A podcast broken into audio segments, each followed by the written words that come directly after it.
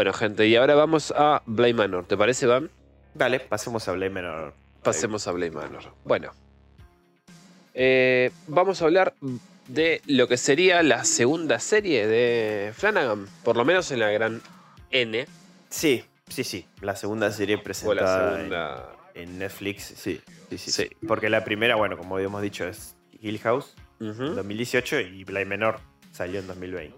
Claro, que acá lo interesante de Blade Manor es que toma de base otra vuelta de tuerca. Sí, eh, de Henry James. Como, creo, que, Em- creo que incluso lo mencionamos en la primera parte, pero sí.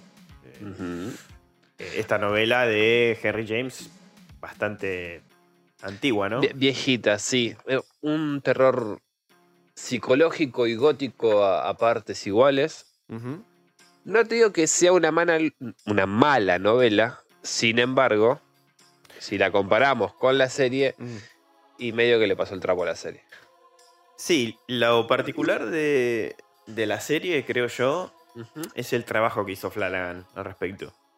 Porque él no se limitó a tomar solamente la novela de Henry James, sino que también contempló toda su obra. Ok, interesante. Toda su obra, eh, o sea, Hizo con- una amalgama. Exacto. Una amalgama que, que sí, que quedó bien. Sí. Porque mezcló elementos de lo que pasaba en la casa de Bly Manor con otras novelas y la fue entrelazando para armar el hilo, si queremos decirle, narrativo, Sí, sí, el hilo varios- conductor. el hilo conductor de varios personajes y de los hechos que habían ocurrido en Bly Manor, Ujú. como para llegar a contarnos la historia de fantasmas que nos cuenta, digamos. Claro. ¿Mm? Eh, lo, que, lo que me parece copado también es el hecho de que tome como, por ejemplo, ¿no? De, de cimiento tenga la mansión, esta mansión, y que dentro de ella empiecen a converger diferentes historias de, bueno, bueno, justamente como decíamos, fantasmas, apariciones, conflictos, romances Exacto. y demás. Sí, que es un- son también temas que se tocaron en Hill House, en parte también. El amor es algo que prevalece bastante. Sí, pero es más eh, un amor fraternal, te diría Sí, inclusive. en Hill House sí. Por eso, pero el amor en sus distintos aspectos. El amor es una magia.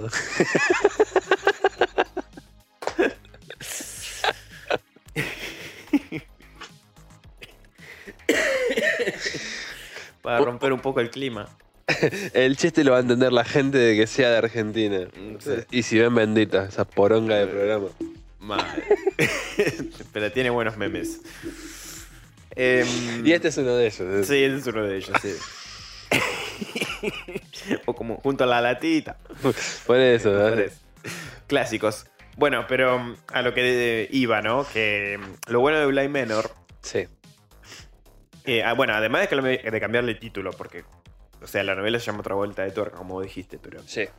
Y para respetar esto de las maldiciones, justamente Blind Manor es un lugar maldito, una casa maldita, una mansión maldita. Sí, sí. O que sufrió una maldición en sí. Eh, Como nosotros, que nacimos con pocas defensas para el polvillo y los ácaros. claro. No, pero de- lo que sí me gusta, por ejemplo, eh, de, de Bly Manor, de la serie en sí, ¿no? Es que termina encontrándole justamente otra vuelta Exacto. a, a todo.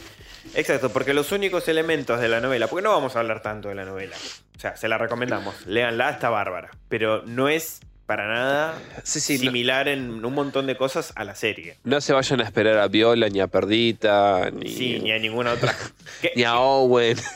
Que so- ojo, son elementos que sí están en otros relatos de él. Entonces, Claro. si son fanáticos de la literatura de James o les gusta leer novelas góticas y eso sobre terror y amores, desamores, este tipo de cosas, lean. El James. romance, básicamente. Claro, porque tiene muchos cuentos. Y ahora acá igualmente vamos a ir comentando cuáles son, más o menos. Claro. Porque lo bueno que hizo Flanagan es que en cada título, Ujú. A- otra vuelta de tuerca, hacer una novela corta no abunda de capítulos, No. No, ni, ni de capítulos. ni de actos. Ni, de elementos tampoco. No. Básicamente, si la queremos reducir mal, Mm, si, si queremos hacerle un, un resumen a ustedes de, de la novela en sí, es de una au pair, o no sé, una institutriz, si queremos Sí, llamarlo de alguna forma, que es contratada, sí, Mal dicho. para darle clases a dos guachines que están viviendo en una casa barra mansión en el medio del campo en Londres. Sí. ¿no? De, de gente que tiene mucha guita, A fines del siglo XIX. más o menos, sí. O sea, Y cuestión que anteriormente a la llegada de esta chica existía otra institutriz o au pair, si, quieren llamarlo, sí, sí, el término que usan ellos, los Claro. británicos. Que murió en extrañas circunstancias. La la encontró también la misma pen- pendejita, esta Flora. Había, después no me acuerdo si... eh, ¿Cómo se llamaba? Peter Quinn. Sí. Peter Quinn está también. Sí, pero no me acuerdo si era el que trabajaba en el establo barra jardinero. Era, estable- era, era el que estaba en el establo que cuidaba los caballos. En, Ahí la, está. novela, en la novela es él. Sí, Bueno, exactamente. Está este tipo. ¿Y qué pasa? Tanto Rebeca, creo que es Rebeca era la institutriz anterior. la institutriz anterior, y Peter Quinn van eh, como... Sí, arrancan una relación amorosa. Sí, Más allá de eso, pero te, te decía que van como influenciando Mm, a cada uno de los, De los niños. de los niños. En el caso de Miles, que es el nene, va a estar influenciado por Peter Quinn y Rebeca va a influenciar a Flora. Por lo tanto, después estos chicos van a tener actitudes, eh, palabras o gestos que son similares a cada uno de estos dos personajes. La cuestión es que estos, Rebeca y Quinn, tienen- entablan un romance por H o por B. Se ve que Peter Quinn era bastante hijo de puta. Un tóxico. La mata. Y después se mata a él. Sí, sí. mm, Digamos que es- se arma ahí un, Sí, una especie de Romeo y Julieta, pero, una- un acto shakes- shakespeariano tóxico. Claro. pero elevado a la décima potencia. Exacto. Cuestión que cuando arriba esta nueva au pair, eh, se Que, el- encuentra- que en la novela no sabemos su nombre. No, no, no, Nunca. no tenemos un nombre. Eh, nada, por momentos siente que los nenes no son realmente los nenes, sino que son otra clase de personas. Y a eso hay que sumarle que esta chica tiene como problemitas medios mentales. Tiene como cierta, cierto grado de locura o de esquizofrenia, si se quiere llamar de alguna forma también.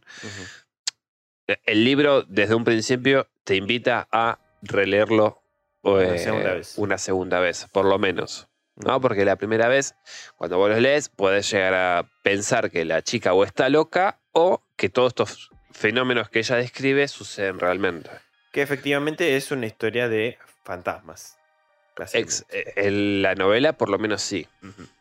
Y bueno, y otra cosa interesante, similar a, a cómo arranca Bly Menor, es que justamente se trata de muchas personas reunidas Sí. y mm, uno de, ellos- de estos integrantes Sí, sí. pasa a la fogata a contar una historia larga que vendría a ser los acontecimientos que Claro, que, que ese es un, un recurso que utilizaron muchos.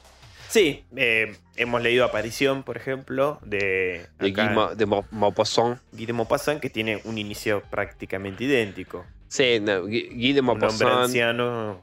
Sheridan Lefanu, creo que también. Sheridan Le Fanu también tiene varios así. Como que era un recurso bastante recurrente para la época. ¿no? De, de un grupo de gente que se, se juntase a contar historias. De hecho, King también tiene uno, Sí. que es El hombre que no podía dar la mano, que sale en Historias Fantásticas. También es un grupo de gente que se juntaba, eh, qué sé yo, por ahí los jueves, en lugar de ir a jugar a la pelota, a, a jugar al póker y, Y contarse historias. y contar historias, claro. Sí. Y bueno, no nos olvidemos esa serie fantástica que capaz que un día de nostalgia podríamos tocar, que seguramente, no sé si vos alguna vez la viste. Eh, ¿tienes, miedo a la, a la- ¿Tienes miedo a la oscuridad? ¿Alguna vez Me suena el la has nombre. visto en los 90? en ¿Sería el? Magic? Sí. Puede ser. Y se juntaban nenes en una fogata, tipo Mm. así de scouts, por lo, por lo que me acuerdo, y se contaban relatos. O sea, eran una- unos cuentos cientológicos. Me suena el nombre. No te voy a decir que, que Era la sí la contrapartida de escalofríos. Escalofríos me suena muchísimo porque me quedó grabado patente el, el chico del mantecado. Excelente. No sé por qué. O sea, pero eh, vos me decís escalofrío, lo primero que se me viene a la mente es el chico del mantecado y el hombre lobo que aparece, que aparecía en la presentación. El hombre nuevo, sí. Es lo único que me acuerdo de escalofríos. Y tal vez el, el gato ese de ojos verdes o amarillos. Hay un perro también. También En puede la ser. presentación, un labrador que le, se le pintaban los ojos así, tipo Puede ser. No, no, verdes. Eh, era muy chico en los 90. mm. De hecho, yo nací en los 90.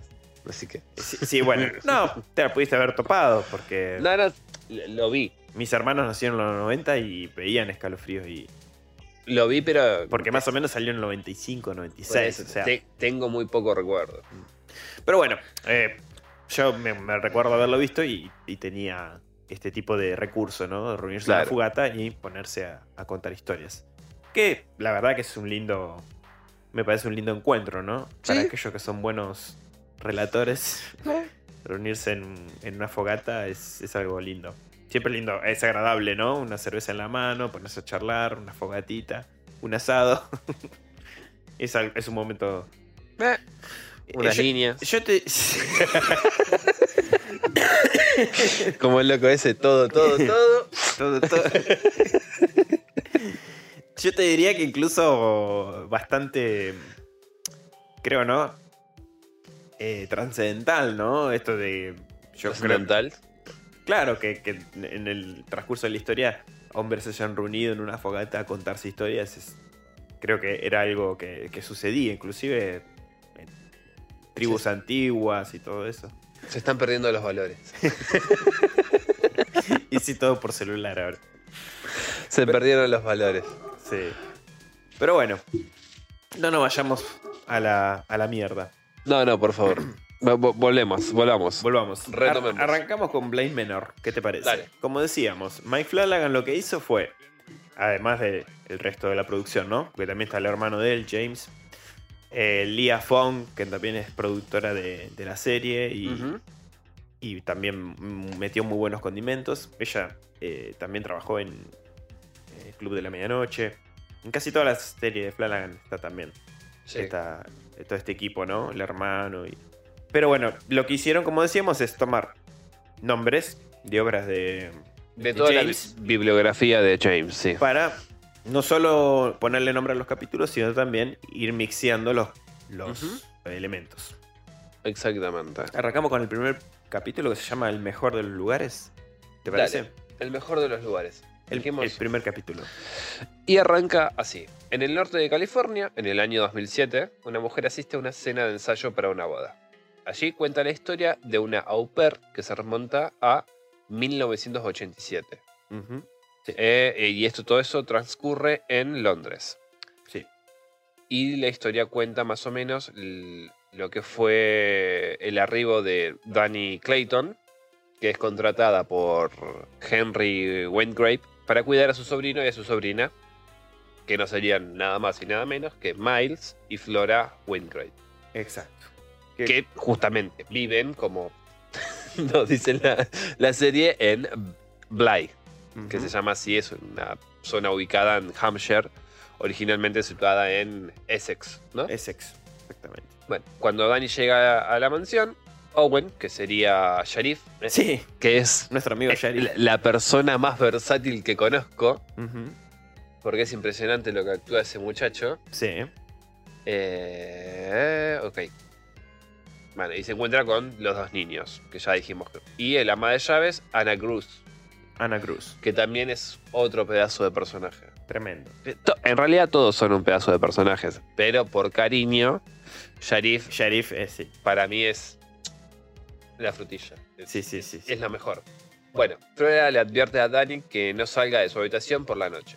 Pero Dani la ignora, ¿no? Encuentra muchos talismanes esparcidos por toda la mansión, uno de los cuales pertenece a la anterior eh, au pair, Rebecca Jessel, que supuestamente se suicidó. Hannah describe los talismanes como una protección eh, para Flora. Cuando Dani tropieza con el talismán de la Dama del Lago una noche, es encerrada en el armario de Flora por Miles. Entra en pánico y ve un espectro con, con ojos brillantes que ha visto repetidamente en un espejo en la parte de atrás del armario. Dani sale de, de ese lugar unas horas después y el talismán, el talismán de la Dama del Lago vuelve a estar bajo la cómoda de Flora, como siempre. Ella nota pasos fangosos entrando en la mansión y cuando los sigue eh, se encuentra a Miles y a Flora mirándolos desde las ventanas de sus dormitorios. Exacto. Este sería un poquito todo lo que ocurre en el, en el primer eh, Capítulo. capítulo. Que también, bueno, mucho no hablamos de Henry, ¿no? Que es este hombre que contrata a, a No, Dani. Claro, es un tipo bastante sumergido en su trabajo, pareciera. reacio y con un grave problema en el, en el codo, que no para de inclinarlo. Exacto. Tiene, sí, entre el codo y la muñeca. Hay, güey, un- ¿Qué tipo de problema tiene? y cerca de la boca hay un vaso en la mano. Es como que no Claro. para. Tiene poseída la mano. Está, Ah, bueno. está con la grave decisión entre un bourbon escocés sí, o un whisky. o un whisky. Está ahí, ¿viste? Como- Claro. Ahora, lo que yo entiendo es que el chabón este, Whitgrave, además de ser noble. Trabaja de abogado o Es- algo de... tiene un estudio de abogado que inclusive sirve a la corona inglesa. O sea, Claro. Sí, forrado en guita. forrado en guita. porque Forrado en guita. Me, me imaginaremos la cantidad de dinero que debe circular ahí. De libras que le caen. Claro. El tema es el siguiente. eh, en un primer momento, que me gustó esa parte. Ahora te voy a decir. Mm. Cuando Dani asiste a la entrevista Sí. con este Windgrave, Interesante diálogo. el tipo no la quiere contratar. ¿Por qué? Porque se da cuenta de algo bastante interesante que le pregunta, ¿de qué estás escapando? O sea, tenés veintipico de años, sos joven, sos atractiva. ¿Por qué te venís de la otra punta del lago? Sí, de Norteamérica. usaste- usaste todo el charco para estar acá. O sea, ¿de qué estás escapando realmente? Y sí. Y encima, siendo maestra hace nueve años ella y para ir a cuidar dos niños en una mansión perdida de Inglaterra. Digamos que es un cambio de 180 grados. Es un cambio rotundo, Sí. abismal. Y convengamos que Henry, al transcurrir los episodios, quizás más adelante, nos damos cuenta que también es un tipo bastante perceptivo. Aparte. Tiene esos como, viste, lo que nosotros llamamos corazonada, ¿no? Un- Tiene el- la pulsión, tiene el resplandor. Exacto, una especie de resplandor. Qué bueno. De- Dani también le hace la misma pregunta. le- con la misma retórica le pregunta. ¿Por qué no contrató a nadie si hace cinco meses que yo llegué a Y Londres está el llamado. y el cartel sigue figurando, básicamente? O sea, el aviso en el diario sigue figurando. O sea, a ver, ¿cuál es el truco acá? Exactamente. No me pareció mal la forma de resolverlo. No. Y no me pareció mal el diálogo, ni cómo se comporta Dani, ni. No, ni no, nada, Dani o es ex- excelente. sí, Es excelente. un excelente personaje. Pero bueno, eh, así más o menos podríamos resumir el primer eh, Sí, sí. capítulo. O- obviando detalles, pero sí. Sí, sí, obviando demasiados detalles. Y creo que estamos haciendo bien en no dar tantos para que la gente la pueda ver, ¿no? Pues- Sí, obvio, obvio, la gracia es esa. Pero bueno, después, en el segundo capítulo, después de que Dani se enojara, ¿no? Con los niños. O sea, imagínense, primer día, recién llegados. Recién llegada ella, ¿no? Eh, este comentario de em, Flora diciendo, te estábamos esperando. O sea, como Splendid. Eh, sí, perfect y splendid. Se la pasa diciendo eso. Eh, son dos niños bastante particulares los dos. Y eso Dani se da cuenta bastante enseguida. La nena quizás más amable, más a menos. El chico, el niño, un poquito más raro, ¿no? Un comportamiento un poquito más curioso. Pero bueno, después de encerrarla la primera noche encima, parecía que los niños la querían... La intención era protegerla de algo. Porque Sí. ella se levanta a pesar de las indicaciones de Flora, no te, no te levantes durante la noche. Eh, bueno, Dani se levanta igual porque tenés una cocina enorme para disfrutar, un castillo para recorrer. La noche quizás no es muy invitante, pero claro. llama, ¿no? Es como que... No sería, a ver, la cosa más lógica, levantarte, pero bueno. No, pero bueno, le agarró hambre, le agarró ganas de un té, un café, y se levanta y bueno. Después de ese hecho, bueno, los niños la encierran, como protegiéndola de algo.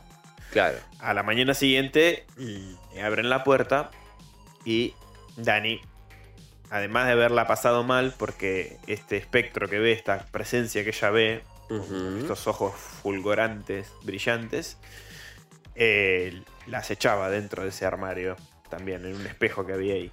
Claro, que en realidad, bueno, las echa en todo momento, porque ella antes de aceptar el trabajo también ve a este. Lo ve en un reflejo de un coche y así. Quizás es de lo que se está escapando que le preguntó James. Eh, Henry, perdón.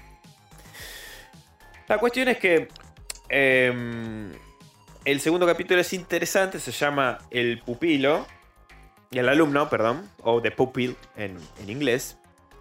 Y está muy bueno porque abre con esto de que eh, em, Dani está furiosa con los niños y bueno, toma la medida de, obviamente como es la cuidadora, es la... Aleccionarlos. Ah, claro, empezar a leccionarlos, sobre todo a Miles que tiene este comportamiento de pendejo de mierda. Y, por ejemplo, está eh, Ana limpiando el piso, este va, corre arriba y le ensucia todo de vuelta. Y toma, toma el escobillón, toma el trapo, limpia vos, niño. Y es como que este, este tipo de comportamiento le llama la atención a Ana, le, cae bien, ¿no? empieza ya a integrarse al, personal de esta casa. Y nos manda a un flashback, a un flashback de eh, justamente Miles, que nos va a ayudar un poco más adelante, quizás, no tanto ahora. A desentrañar. A desentrañar qué le pasa a este niño. ¿Qué es lo que le sucede? ¿Qué, qué, qué pasó meses antes de la llegada de Dani, que ya él no va a la escuela?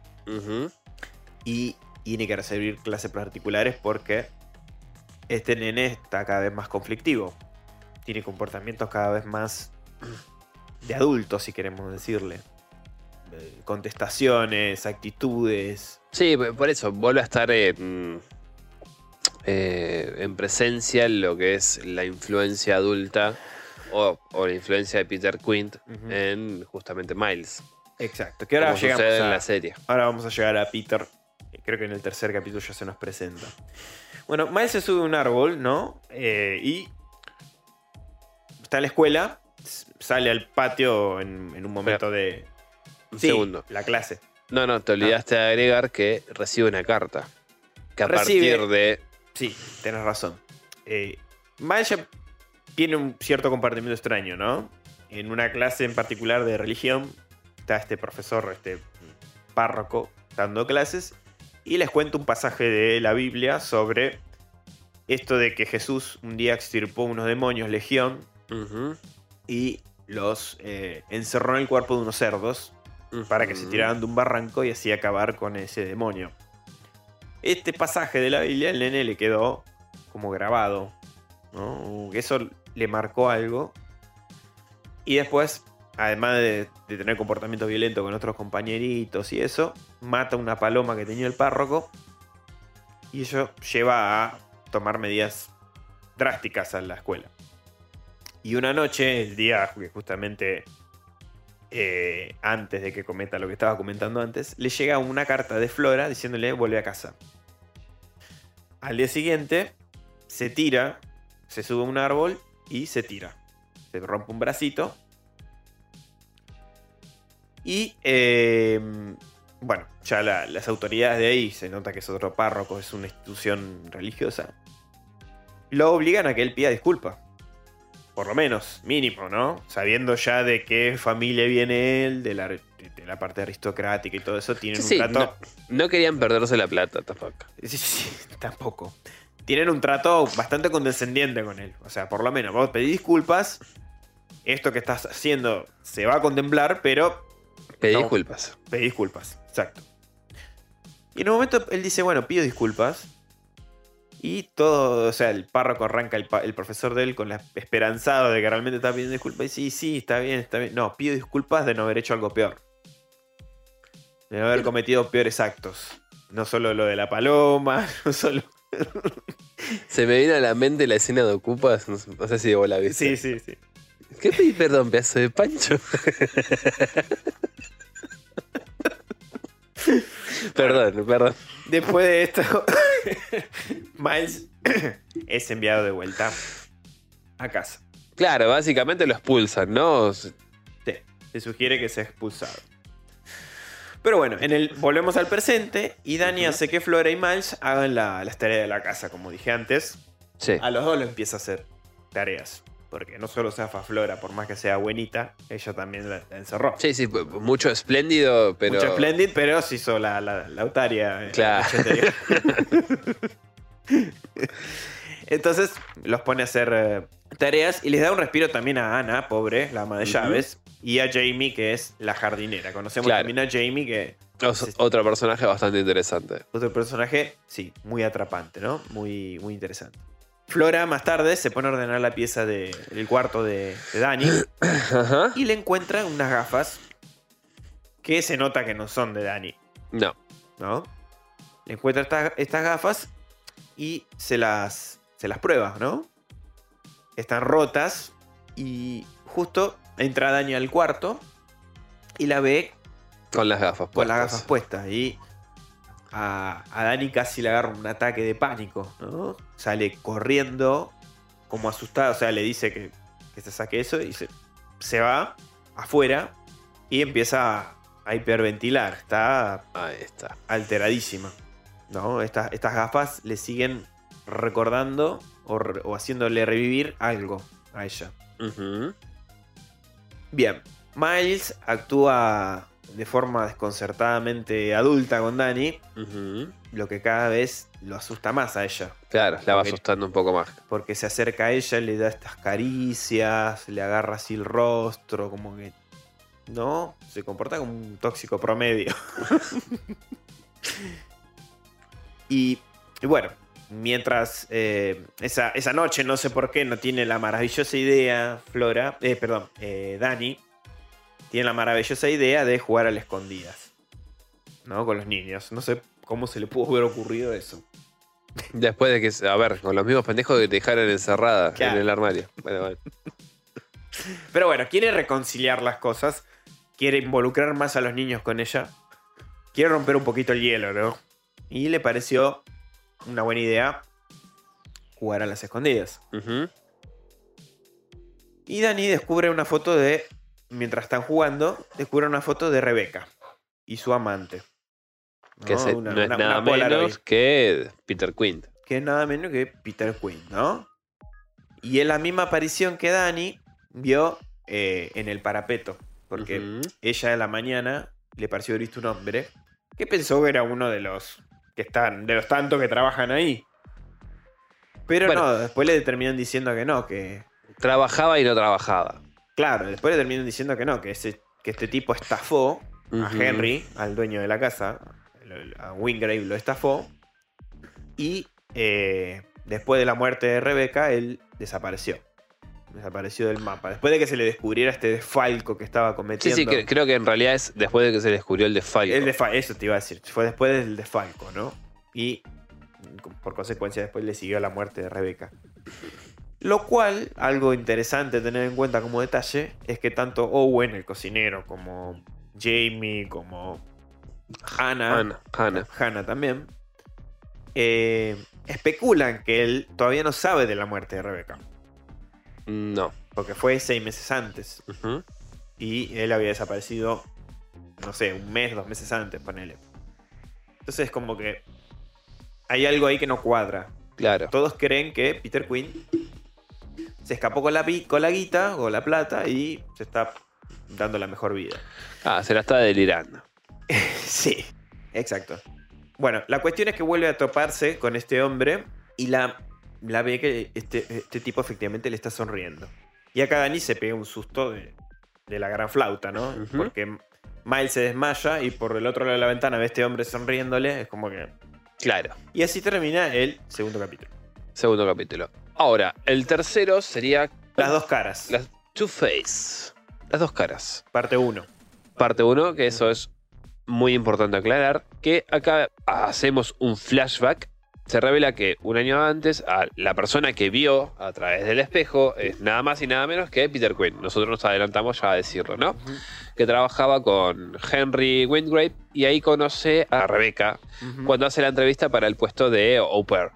Bueno, ahí cuando ya Rebecca se establece la mansión, eh, empieza con Peter una relación, ¿no? Un romance, algo de eso. Como que se despiertan los amores Sí. entre ambos. Empiezan a coquetear. Sí, acá nos cuenta cómo empezó esta relación Claro, tóxica, tóxica. ¿no? Sí. Bueno, Flora le regala a Rebeca la muñeca que hizo de ella. Peter se vuelve posesivo con Rebeca y cada vez más celoso de las interacciones de ella con Owen. Que Owen, más allá de ser el cocinero, un tipo bastante buena onda, copado. Ameno, sí, sí, sí. Claro. Muy, muy respetuoso, muy amable. Y aparte no tiene ningún tipo de interés romántico con Rebeca. Claro, Eh, simplemente era muy buena onda. claro.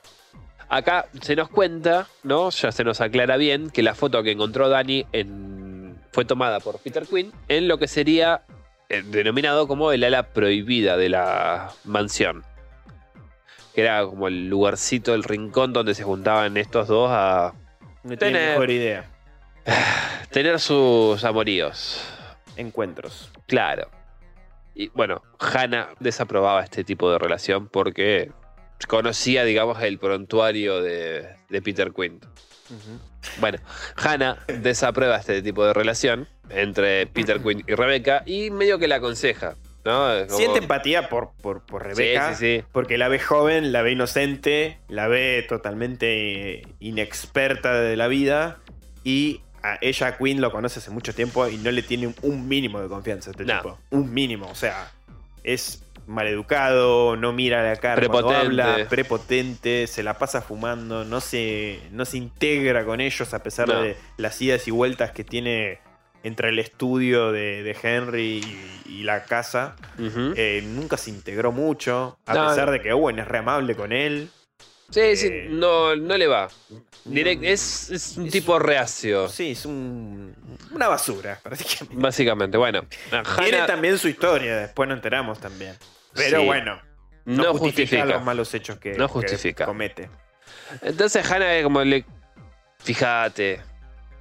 Qué sé yo. la- medio que la trata de aconsejar. Obviamente Rebeca va a hacer oídos sordos a esto. Y bueno, y en el presente, la policía no encuentra a Peter Quinn en los terrenos, ¿no? Los adultos permanecen despiertos toda la noche, suponiendo que Peter está vivo. Deducen que, puede, que no pueden saber que Rebeca está muerta y por tanto puede estar acechando los terrenos. O sea, como el chabón este después del, del Falco se fue a la miércoles, no saben que, no, por lo menos intuyen que él no sabría que Rebeca se terminó suicidando. Sí, que era un poco lo que decíamos antes, ¿no? Ujú. En todos los de la casa no, no tienen ni idea. No. Pero bueno, ese misterio se va a revelar después. Flora es encontrada en el lago por la mañana mirando el fantasma de Rebeca. Flora y Miles declaran la hora del cuento y Miles presenta una historia sobre marionetas que olvidaron a su creador y se burlaron de él. Pero la historia del cuento termina abruptamente cuando el teléfono suena para hacerle saber que la madre de Owen había muerto. Cuando Jamie se va por la noche, Danny tiene un ataque de pánico una vez más y grita al ver que el espectro con los ojos brillantes aparece ante ella. Exacto. Este espectro otra vez nuevamente acechándola. Estos faroles enormes. Y convengamos que es algo que no, que no comentamos hasta ahora, pero cuando Danny sale a la noche o en diferentes tomas ya, eh, Flanagan nos va metiendo lo que ya hizo en Hill House. Presencias, espectros, ¿no? Sí. Por ejemplo, Danny la primera noche cuando sale a hacerse un té ahí a la cocina, vemos la sombra de estas famosas máscaras de médicos mirándola. Después Sí, no interaccionan con ella, pero cuando denuncian eh, que, vi- que vieron a una persona afuera, viene un policía local y mientras se está dando la conversación, hay un hombre parado que no se mueve en todo el plano todo el tiempo mirando la situación, desenfocado por la cámara, pero está parado ahí, pero nadie parece darse cuenta que está ahí. O sea, fantasmas. Todo el Sí. tiempo. Básicamente sí. Esta casa está infestada hasta De la fantasmas. manija de fantasmas. De, de almas que se quedaron atrapadas ahí. Y bueno, y Flanagan muy sutilmente nos va metiendo, ¿no? Estos, estos fantasmas por todos lados. Inclusive el de Rebeca, que es el que más nos importa ahora en este criterio, en este contexto. Pero bien, pasamos al cuarto. El cuarto capítulo. Bueno, nuevamente en otro flashback. Dani, podemos ver a Dani, o sea, ya el capítulo arranca con un flashback. Podemos saber a Dani que está comprometida con su amigo de la infancia que se llama Edmund. ¿Mm? O Edmundo, para los de Argentina. Claro. que a pesar de. A pesar de que ella. eh, Esconde su sexualidad. Esconde, sí, esconde su sexualidad, o sea, Su orientación sexual. su orientación sexual, ¿no? Ella mm, es amiga de este chico desde muy chiquitita. Se unió a ella, entró a, a este. a la familia de este chico como una más. Digamos que en el cumpleaños no iría por los panchos, sino por la torta. Es la, es la típica relación de infancia que perdura toda una vida. Sí. Y Dani era una más, era prácticamente para la mamá de Edmund era una hija. Era la hija que nunca tuvo. Era sí. la hija que nunca tuvo, porque eh, eso es algo que también charlaba con mi pareja. Eh, Qué fea la situación de Dani, que ahora vamos a contar, porque ella cumplía el rol de muchas cosas. Y de lo, de lo que se está escapando. Porque acá en este episodio vamos a enterarnos de qué se está escapando o qué le ocurrió para que se escape de esta manera. Y es un episodio... eh, Fuerte, es fuerte. Fuerte y bastante melodramático. Sí, sí, sí, sí, sí, sí, porque nos le da incluso mucha profundidad al personaje de Dani, eh, en contraposición quizás a la novela que no sabemos nada de la UPR. No. Acá, acá es como que sí tenemos toda una historia. Y esto es algo muy bueno que para mí hizo Flanagan, que cada personaje tiene su historia. Sí, sí, fue tejiendo e iba elvanando muy bien la historia de cada uno de ellos. No deja fuera nada. No. No, no, Todo tiene un, un porqué, Un porqué, una historia, Un cómo. Exacto. Bueno, Dani tiene esta eh, lamentable situación, ¿no? Que Sí. Mm, su orientación sexual no, no va con esto de casarse, por un tema de mandato, por un tema de que estamos en los años 70-80, por un montón de cosas, eh, se termina organizando estas bodas. Se siente presionada a continuar con este compromiso porque la familia de Edmund ya Básicamente pagó la joda. la, sí, la sumó como una más. Ya, Claro. ya, ya es la pareja de Edmund. Claro. Ahora, acá me gustaría abrir eh, un paréntesis. Que en contraposición con la poronga que hicieron de película, Bueno, de la película ni hablemos, boludo. por eso, Es bueno, malísimo. pero en, la contra- en contraposición con, con la poronga que hicieron de la película, eh, quien sería la au pair, en este caso Dani, si querés, tenía a la madre internada en un centro psiquiátrico. Sí. Porque supuestamente tenía problemas mentales y veía fantasmas o lo que fuese. Presencia, sí. Entonces, por ese lado se puede entender, ¿no? Que la persona con la que habla Dani por teléfono Mm. en la película, en la serie, es la madre y tiene problemas similares. Porque ella siempre, por lo menos en este capítulo, va a decir que la madre muy presente no estuvo. No, O sea, muy presente en lo que es la realidad no. en sí. No estaba. O sea, eh, básicamente la nena se crió sola o se con crió este con, con este chico, claro. Por lo tanto, Y la mamá de este chico. deja abierta también la posibilidad de que realmente muchas de las cosas que ella viera Mm. se debían más a su locura que a otra cosa. Sí, podría llegar a ser como no, o simplemente eh, este espectro que la, que la acecha y que la persigue es el peso Bueno, eso, a eso es a lo de que voy. toda esta Eh, situación. Por lo menos con respecto al espectro este. Sí, Por lo menos. por lo menos. Por lo menos. Pero bueno, ¿qué sucede? En este flashback Sí. muestran que un día, una noche, Dani tiene una cita prácticamente previa al casamiento con Edmund Sí. y em, le cuenta, Dani le cuenta que no quiere casarse.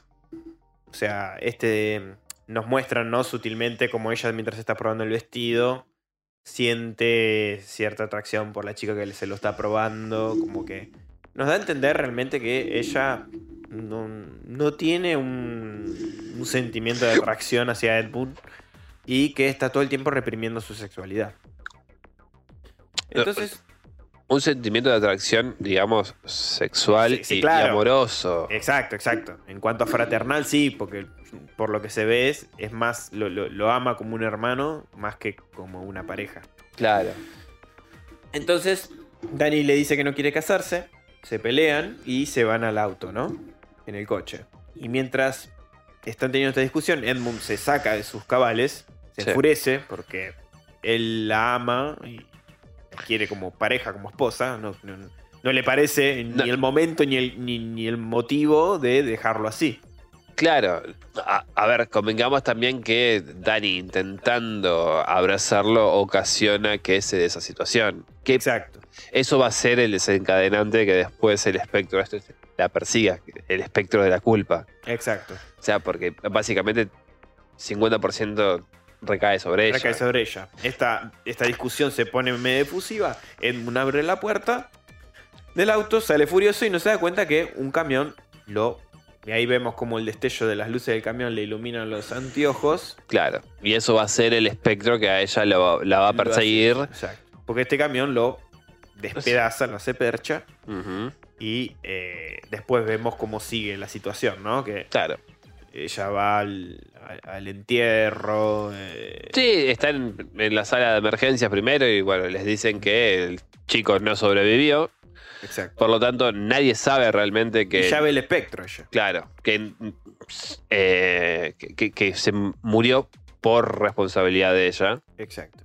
Y ya a partir de eso empieza a planear irse del país. Claro. Y sí, es que otra alternativa no tiene.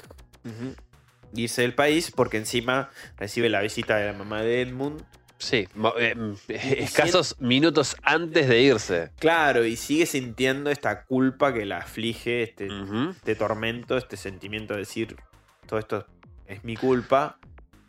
Y bueno, sí, nada, vemos este tormento pobre que vive constantemente y por eso se va.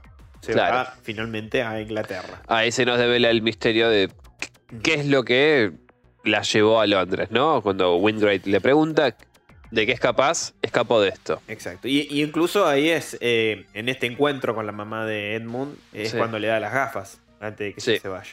Ahí Porque la hija de puta le dice, yo no puedo soportar el dolor, te lo paso a vos. Bueno, hija de puta. Repetimos, es como una hija. Es como, o sea, para... Pero se le murió a ella, al Bueno, lado. bueno. No, no, no. Pero imagínate que también despegarse de un objeto personal como ese, eh, que representa tanto, y dárselo a Dani es porque es una persona importante. ¿no? Pero se le murió a ella. Boludo. Bueno, pero no lo veo como una maldad que lo, que está haciendo. No, no, no, no, no. Yo no lo veo como maldad, Es- si- sino como Sonó a maldad como lo dijiste, por eso. un buen gesto que quiso tener. Claro. Sin embargo, Bueno, no, es un tormento para Dani. Bueno, volvemos a Bly Menor ahora. Termina Sí. ya este, este flashback. Y Dani decide no ir al funeral de la madre de Owen. No, No. no. La verdad que no, no es el momento. cocinás muy rico y todo, pero yo a tu mamá no la conocí. claro, como que no se siente. Aparte, también muy copados los demás. Sí. Le dicen, estás hace poco acá. Eh, no estás obligada. Owen no se va a ofender. De hecho, era verdad. Owen no se ofende para nada. Tómate el día, quédate acá, relájate. Muy, muy copados todos. Sí. Y se une. eh, perdón, bueno, se toma el día. Y después se unen eh, en una hoguera que organizan entre ellos. Entre Jamie, la jardinera, Hannah, la, la ama de casa, la ama de llaves, Claro. y eh, Owen, que Claro. se escapa del funeral también él un poco oprimido por toda la situación y se va con... No, no le pareció mejor idea que irse con su gente querida, que prácticamente son como una familia ahí. Claro, Igualmente me gustan la- las palabras que dice Owen. Mm, Es que todo el mundo le hablaba de la madre de mm, momentos que, que ellos tenían con, con- con la madre, ¿no? De, Sí. de lo perdida que estaba, de las cosas que hacía. Exacto. Sin embargo, él como hijo tenía otra, otra clase de recuerdos. O sea, le recordaba a la madre de otra forma. Exacto. Cómo le preparaba el desayuno, cómo lo tocaba, cómo lo peinaba y esas cosas. Y es como, Sí. Es un discurso muy emotivo, muy lindo. sí, No quedarse con la parte más terrible de, de Claro. cuando nos vamos, pero sí quédate con atesorar los momentos más bonitos, más... claro. Porque la madre de Owen mm, tenía una suerte de Alzheimer, algo así. O sea, Sí. no estaba ya en sus cabales tampoco. No, no, no. Sufría de una demencia que la fue Sí. gradualmente. Eh, por eso él se iba y venía tanto de la mansión. Claro, para- él no directamente no vivía en la mansión, sino que estaba ahí la mayor parte del tiempo. Había dejado un trabajo bastante grosso en París para volver a Bly y poder cuidar de la madre. Exactamente. Como, como esta atadura, ¿no? Esta obligación al ser la única persona que se puede ocupar de ella. Claro. Bien, deciden entonces hacer esta hoguera y iniciar un, un homenaje, un ritual bastante antiguo que se suele hacer, ¿no? Este Sí. famoso bonfire que le, que le dicen, Bon, sí. de tirar un, un hueso al fuego y empezar a contar una historia. Claro, que simbolice, eh, simboliza, claro, algo de lo que nos queremos despegar. Exacto. Pero Dani no quiere participar. Reacia la muchacha. Justamente ella se va, Jamie la, la sigue, se van juntas al invernadero y ahí ocurre un beso. La escena lésbica. sí, Pero sí, boludo. sí, se da un beso, un beso entre ellas dos, porque Jamie también siente, Sí, también es torta. Es torta. siente atracción por Dani y se Bueno, da un beso. Pero pará, porque la explicación que dan también de por qué se vuelve torta Jamie también es bueno. Sí, la, la historia de su vida. Sí, sí, sí. Que eso viene un poco más adelante, pero No, no, pero te digo, pero, pero todo está explicado tan al Sí. detalle, tan al dedillo que está, está bueno. Exactamente, sí. Pero bueno, cuando se dan un beso, Mm. el espectro otra vez la mira, la, la fulmina con la Sí, sí, mirada. que, que ya el, el espectro en sí es la culpa que Dani todavía siente y no puede desprenderse. Exacto. Básicamente es eso, no, no lo veamos o no lo vean, mejor dicho, como un fantasma real, porque no, no es, No, es simplemente culpa. O exacto. sea, ella no se permite ser feliz con alguien más. No. Convengamos que después, durante la fogata, tomaron bastante vino. Y después de este susto que se pega y salir huyendo otra vez, Dani pierde como el conocimiento. Y se despierta, media con resaca. Y Flora también se despierta y ve su muñeca, ¿viste? La, la- la casita de muñecas que tiene ahí. Porque. Flora, no lo comentamos, pero tiene una casa enorme que representa a Bly Manor. Tiene Bly Manor hecha miniatura. Exacto. Y ella construyó sus propios muñequitos, ¿no? Eh, amuletos, como le llama ella. Sí, que en realidad son las apariciones que hay, porque Ujú. cada uno de esos muñequitos representa tanto las apariciones como los habitantes de Bly. Exacto. Y ella los va disponiendo en cada lugar, dependiendo también de qué le dicen cada uno. Cada uno, exacto. Por ejemplo, el fantasma de la muñequita de Rebeca está siempre en su cuarto, casi siempre. Sí. Y bueno, Pero, qué sé yo, el del agua está abajo de la mesa. Está de, la cómoda, la- básicamente. lo revuela, lo tira a la mierda ese porque más lejos está, mejor es. No, pero simboliza también lo que es la profundidad, o sea, está en el abismo. En el abismo, exactamente.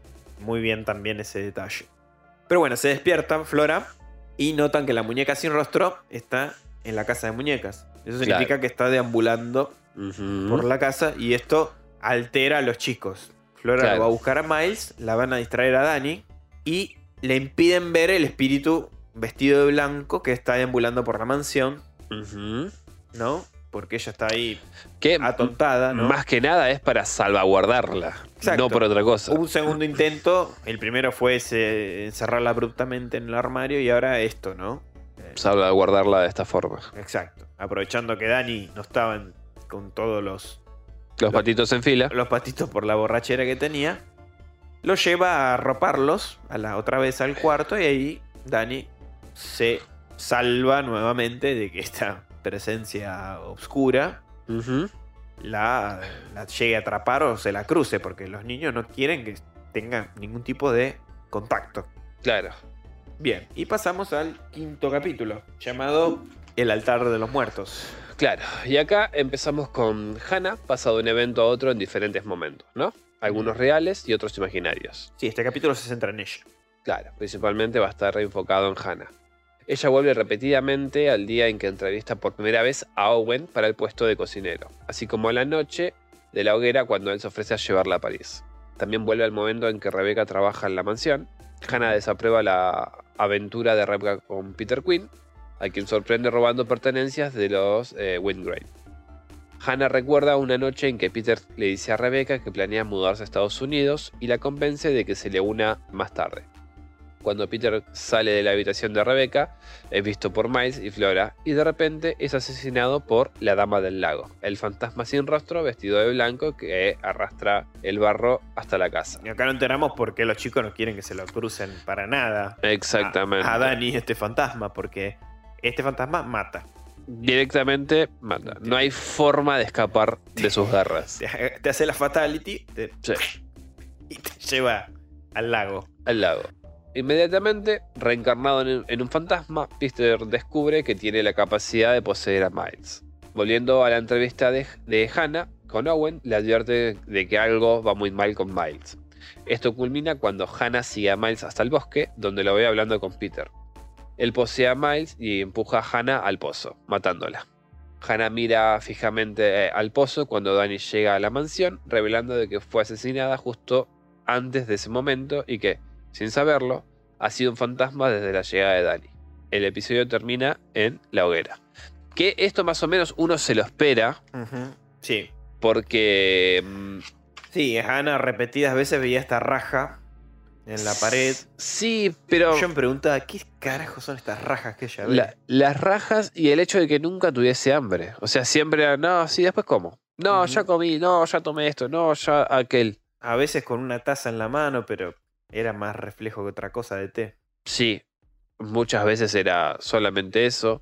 Sin embargo, podemos ver que el poder que existe en Blight, o, o la maldición que existe en Blight, Materializa. materializa justamente la...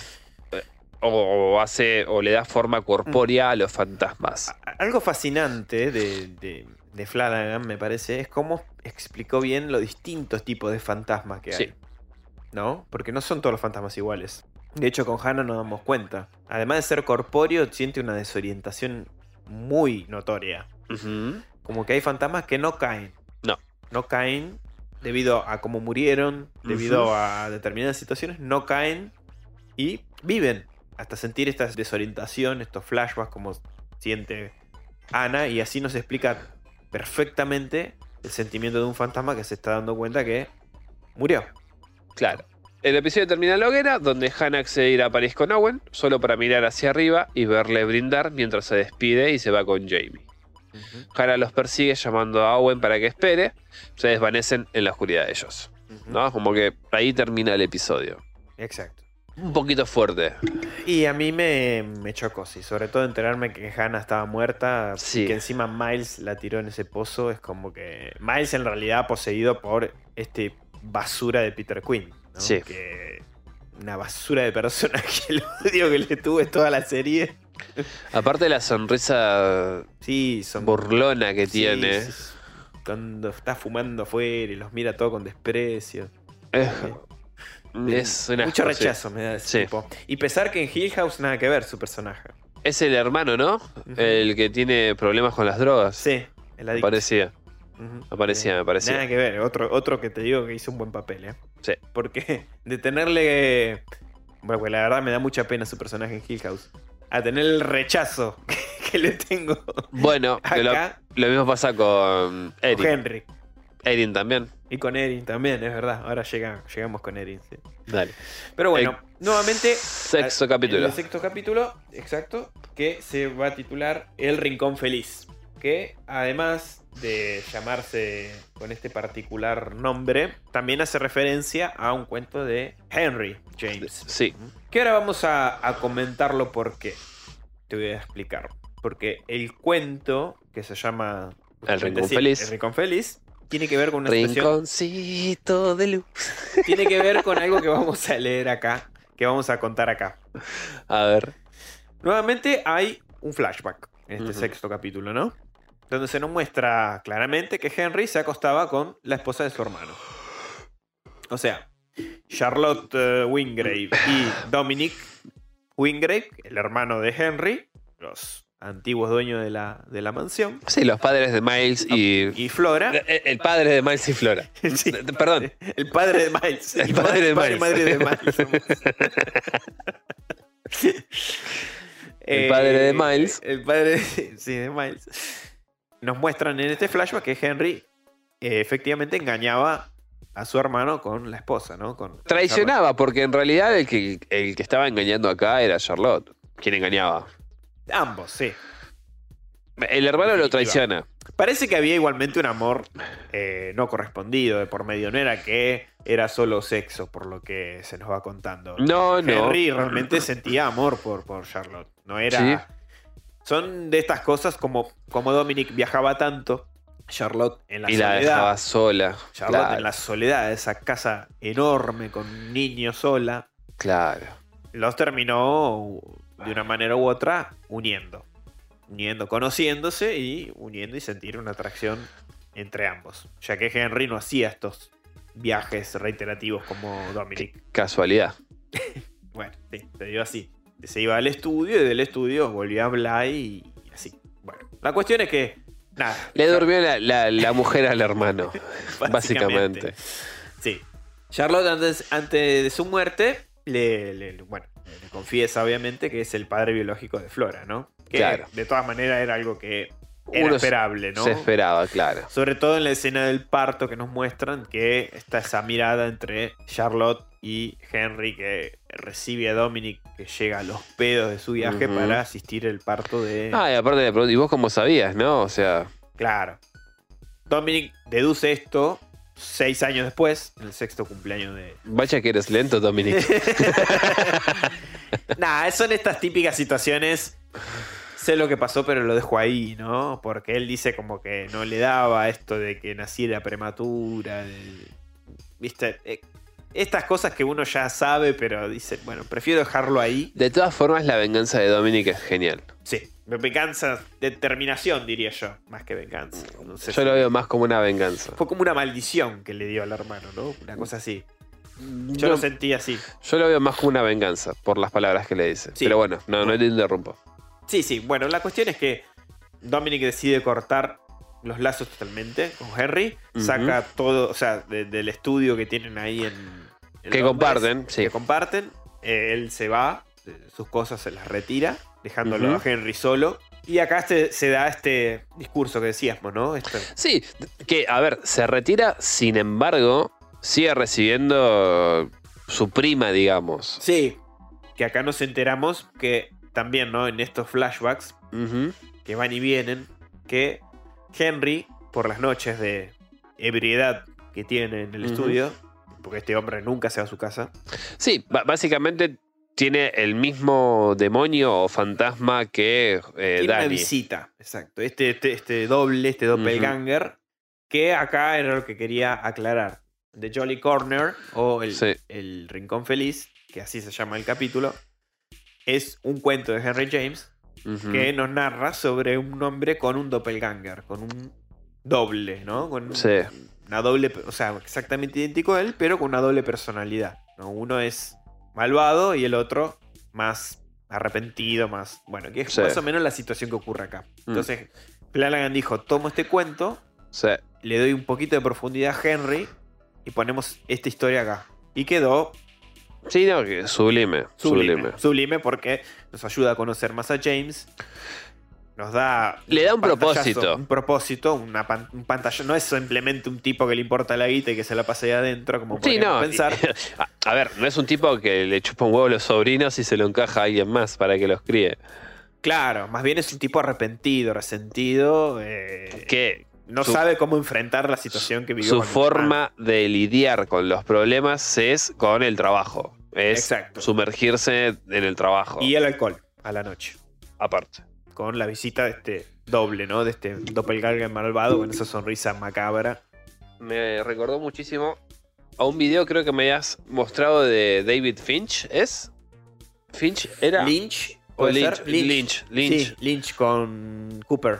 Cooper, el que se, El, el, enano Cooper. que se ríe. Sí, exactamente. Ahí, eh, bueno, David Lynch con Twin Peaks juega mucho con el doppelganger. Juega Bueno. muchísimo con esto. Me, me hizo recordar muchísimo a ese tipo de sonrisa que Sí. tenía el doppelganger de. Sí, porque Henry. Cooper, toda, toda la serie es un hombre. O sea, es, es el tipo del que todos querría ser amigo. Es el papá que todos quisieran. O sea, es un hombre muy bueno. O sea, es, Es- la bondad en vida el tipo. Y Lynch nos presenta su doppelganger que es perverso, pero a, a extremos elevadísimos. Entonces, Pero era el doppel- No, Eh, yo te sí. digo el que lo llama por teléfono. No es de- Twin Peaks. que- Es un chaboncito que está en- como en una fiesta sí. y él se le para al lado y le- lo mira sonriendo nada más. Ah, ya sé, carretera perdida, me decís vos. Los highways. Sí, ya se te entendí. Sí, sí. Bueno, pero ese no era un doppelganger. No, no, no, yo lo digo era que un sea- hombre siniestro, sí. Exactamente a eso voy. O sea, este Wingate que nos muestra este, esta segunda personalidad me transmitía la misma sensación que ese enano. Ahí te entendí, perfecto. Sí, sí, sí. Ese hombre macabro de, que- de carretera perdida que la verdad que es, es de lo peor que vi en mi vida. Exactamente, a eso me refería. Sí. Tiene la, la similitud es bastante... Sí, sí, sí. Esta, esta- esta sonrisa sardónica que, que tiene. Exactamente. Bien, continuando con los flashbacks, ¿no? De este sexto capítulo. eh, llegamos hasta el que una noche a. Henry lo llaman y le avisan de la muerte de Charlotte y su hermano eh, Dominic. Claro. ¿no? Lo llaman porque ellos habían decidido viajar a la India para salvar su, intentar salvar su matrimonio, ¿no? Pero mueren en un accidente. Y volvemos al presente. Henry sigue tomando, sigue bebiendo, con este doppelganger ahí Claro, al pues, lado de él. eh, básicamente empieza a tomar porque justamente la responsabilidad de la muerte recae sobre él, ¿no? Exacto. Porque si él no se hubiese metido con la, hermana, con la mujer del hermano, nada de esto hubiese pasado, básicamente. Exacto. Entonces, su demonio, que, que lo viene a, a visitar todas las noches, lo único que hace es recordarle esto todo el tiempo. Además de que lo va pinchando todo el tiempo de llamar por teléfono, dale, llamala, llamá a la mansión Y Bly. Capaz que te atiende. Capaz que te atiende Flora. Que- Ta- Lo tortura. Lo, lo- lo- lo azota todo el tiempo. Y otra cosa es que a su vez en Blind Manor estaba ocurriendo de que reiteradas veces eh, Flora empieza a perder el sentido de su orientación constantemente. Tiene todo el tiempo esto de ser, eh, de sufrir insomnia, despertarse, ser somnámbula y eh, caminar por la casa. Sí, sí, y tener baches en blanco, básicamente, en su cabeza. Entonces Danny empieza a llamar, llamar, llamar. Y ahí es cuando el eh, Henry dice, atiendo o no atiendo. Claro. ¿No? En su borrachera decide no atender. No. No atender. Que va, va a posponer esas llamadas unas Sí. 30, 40 veces. Sí. Sí, a- a- por, lo- por el día, durante el día, gritándole a su secretaria que no lo molesten. No quiere ser molestado por nada. Bueno, Henry sigue tomando, negándose a responder las llamadas de Danny. Sí. Y cuando Flora tiene este comportamiento constante, ¿no? De ser sonámbula, perdida, ¿no? Nos damos cuenta que el espíritu de Rebeca entra y sale de ella todo el tiempo. Claro. Por la noche, nuevamente llama a la mansión esperando que Flora responda. Henry esta vez se decide y cuelga, sin decir ni una palabra. Claro. Cuando alguien más la, la atiende, ¿no? Claro, porque básicamente él está esperando que el, quien sea que le atiende sea Flora. Exacto. Que ya nos enteramos que es su hija. Claro. Dani, bueno, se vincula, en este capítulo vemos que se vincula con Jamie, ¿no? Y las dos se van a dormir juntas, ¿no? Eh, tienen un encuentro, Jamie le muestra esta flor de la luna, Claro. le cuenta todo, su historia, su vida, su que también Sí. Jamie no la pasó para nada bien. No. Ahí también nos cuenta, le da profundidad a este personaje. Básicamente es parecida a la historia de Henry Wingate con. o, o Dominic Wingate con la mujer. Claro. Nada más con la diferencia de que el padre de, de Jamie era, Sí, era un seis de- años más, más grande. El chabón Sí. tenía 24 y 18 la, y 24. y la mujer 18. Y trabajaba en una mina. Claro. O sea, para darle de comer a ella y a los hijos. Y como la chica se sentía sola y era joven, claro. Tuvo un hermano con otro hombre.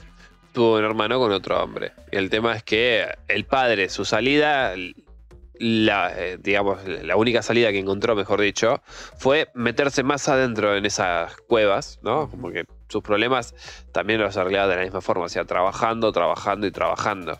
El tema es que, Sin bueno, enfrentar la realidad. sin enfrentar la realidad y en el pueblo ya todos le decían cornudo, en el trabajo le decían cornudo. Eh, la mujer poco hacía para remediar esto, porque después empezaron a llamar también a Jamie puta. Que, Exacto.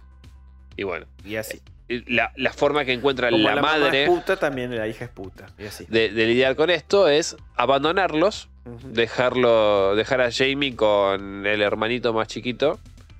Y bueno, y el padre termina haciéndose cargo un poco irresponsable, un poco no, porque tenía que seguir trabajando. Pero bueno, Jamie cría al hermanito. Exacto. Sola y como puede, como una niña que es. Esto le va a ocasionar justamente después tener problemas de, ma- de mayor, porque ser una persona que no, no se va a relacionar bien con no se otros. apega con casi nadie prácticamente. No. Va a tener problemas juveniles, como dice ella, que estuvo en prisión. Y ahí va a encontrar su vocación, Exacto. que sería la jardinería. Exactamente. Porque lo que dice ella es que compara a las personas con esta planta de la luna, que florecen todas las noches y Mueren. día. Mueren al otro día, pero en determinado momento. Sí, dos meses de vida tienen. Claro, Dos veces al, Al año, al una año, bola una cosa así. así. No importa, el tema es que tiene tantos repollitos que una vez, eh, todas las noches se van abriendo distintos y mueren otros. Lo que dice ella es que al ser una planta que necesita tanto cuidado, es como que la- entiende que hay personas que son así justamente, ¿no? Que necesitan cierta cantidad de cuidados para que después Sí. florezcan. Dice, dice algo muy lindo, Jay- va, muy lindo, muy, re- muy real. Sí, Se siente que vos le das muchos a las personas y Sí. recibís poco. claro. Mm. En cambio, ella dice que a pesar de que esta flor requiere de tanta atención, de tanto cuidado, le devuelve algo muy bonito que son Sí. estas flores. Único e inigualable. Que más allá de todo lo que lleva el cuidado o, o el lograr obtener estas flores, se siente agradecida, Contenida. contenida, o, sea, o agradecida por el resultado. Ujú. Cosa que no pasa con las personas. No. Exactamente, por, por ese motivo. Así que bueno, vemos que se terminan vinculando, que pasan la noche juntas, ya es como que eh, aclaran esta relación, ya Dani logra enfrentar ese fantasma del pasado, tira los... No lo, esto no lo comentamos, pero tiró los anteojos de, A la hoguera. a la hoguera, en lugar de los huesos, tiró lo- los anteojos de, de su pareja Edmund. Va, Y- su pareja, su Bueno, de su, de su mejor amigo, básicamente. Y así fue como eh, estas dos chicas se logran finalmente vincular. Pero mientras tanto, Flora eh, da repetidamente estos saltos entre sueños, ¿no? Cada vez que Rebeca la posee, ellos se van en un momento feliz, Claro. de Jolly Corner, ¿no? Esto de eh, el momento feliz de momentos con su mamá, Ujú.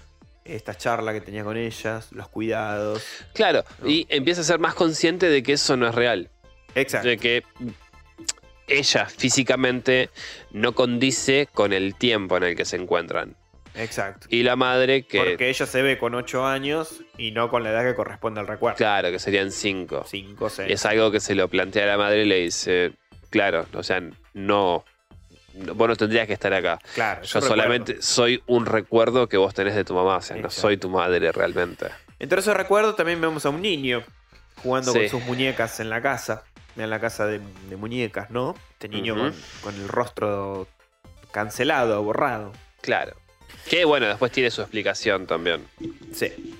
Un fantasma sin rostro que encontró en la habitación. Bueno, también habla con el fantasma de Rebeca, que la visita por la noche. Y es la causa de estos sucesos, ¿no? Como decíamos. Es la que la, la toca y la posee y se va. Entonces, ¿Qué? cada vez que la posee, va a estos momentos. Iba a decir que para que la posea tienen un como una suerte de conjuro. Sí, tú, yo, Nosotros. nosotras. Mira bien, Flora, cansada de estos saltos, se enfrenta finalmente al fantasma de Rebeca una, eh, una noche cuando Sí. Dani entra en su habitación. Y se la, la puede ver. Y ahí la ve, finalmente la ve fehacientemente. O sea, de- de man- como la veíamos a, a Hannah, la ve a. Rebeca. Y así es como también ve el fantasma de Peter finalmente en el pasillo. de Peter. Exactamente. Otra vez con esa mirada de mierda que tiene, de sádico. Te voy a hacer picatincho. Recién el 4. Mientras intenta huir con Flora, sí. Dani desesperadamente. Y Miles se acerca a Dani por detrás y la deja inconsciente. Le da, Sí, un- palazo en la nuca. le da con un candelabro. Sí. Y ahora pasamos al séptimo episodio. Te quedas en ático hasta que se te quite lo loca.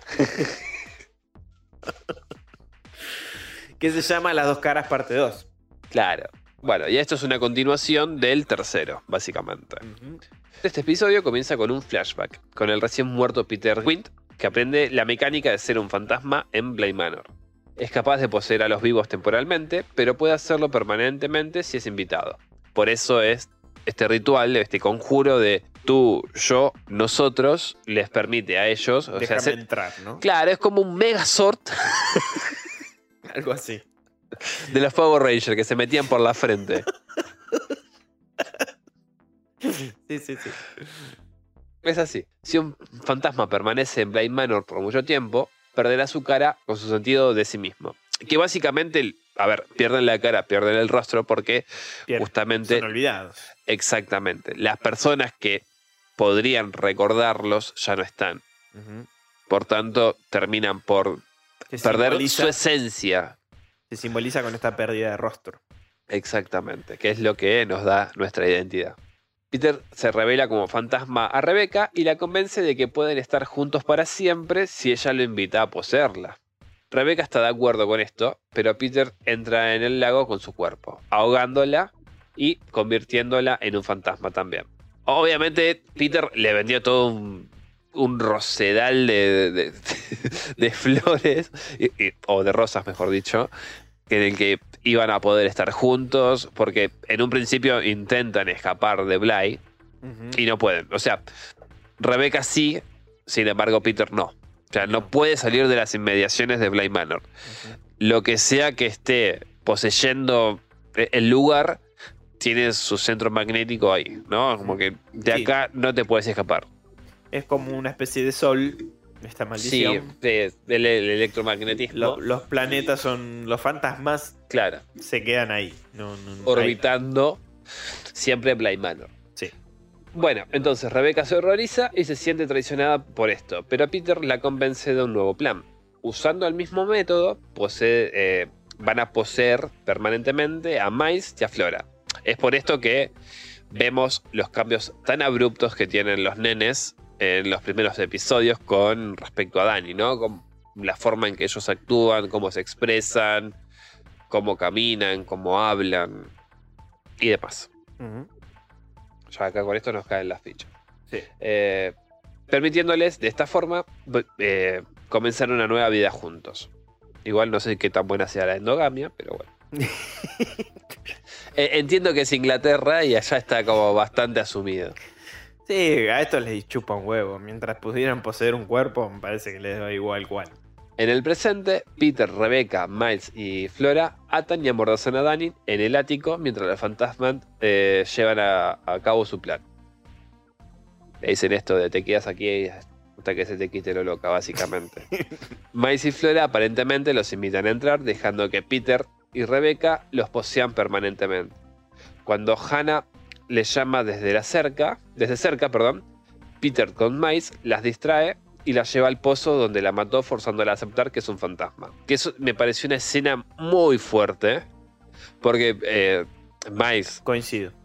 siendo Peter, o Peter, perdón, siendo Miles, la lleva y le dice, ¿sabes qué? Me tenés las pelotas por el piso, Rebeca, vení, vení, vení, vení, vení, vení. Que, que faltaba que le agarrara de la mano. Le dice, mira ahí abajo. No, la- obviamente Hannah no quiere mirar, no, no entiende por qué. por- a ver, no es consciente de realmente que es un fantasma. Y creo que creo yo que tenía miedo de que la arrojaran realmente. Sí, O, o por lo menos tenía esa reminiscencia de que iba a caerse. otra vez sí. Bueno. Por H o por B termina viendo y ve su cuerpo ahí. Que está. Pudriéndose. O sea, Hannah está muerta. Hannah es un fantasma. Porque convengamos que Hannah murió prácticamente minutos antes de que llegue Dani. Claro. O sea, todo muy eh, brusco fue y sobre la llegada de Dani, sobre un montón de cosas que estaban ocurriendo. Sí. Tremendo.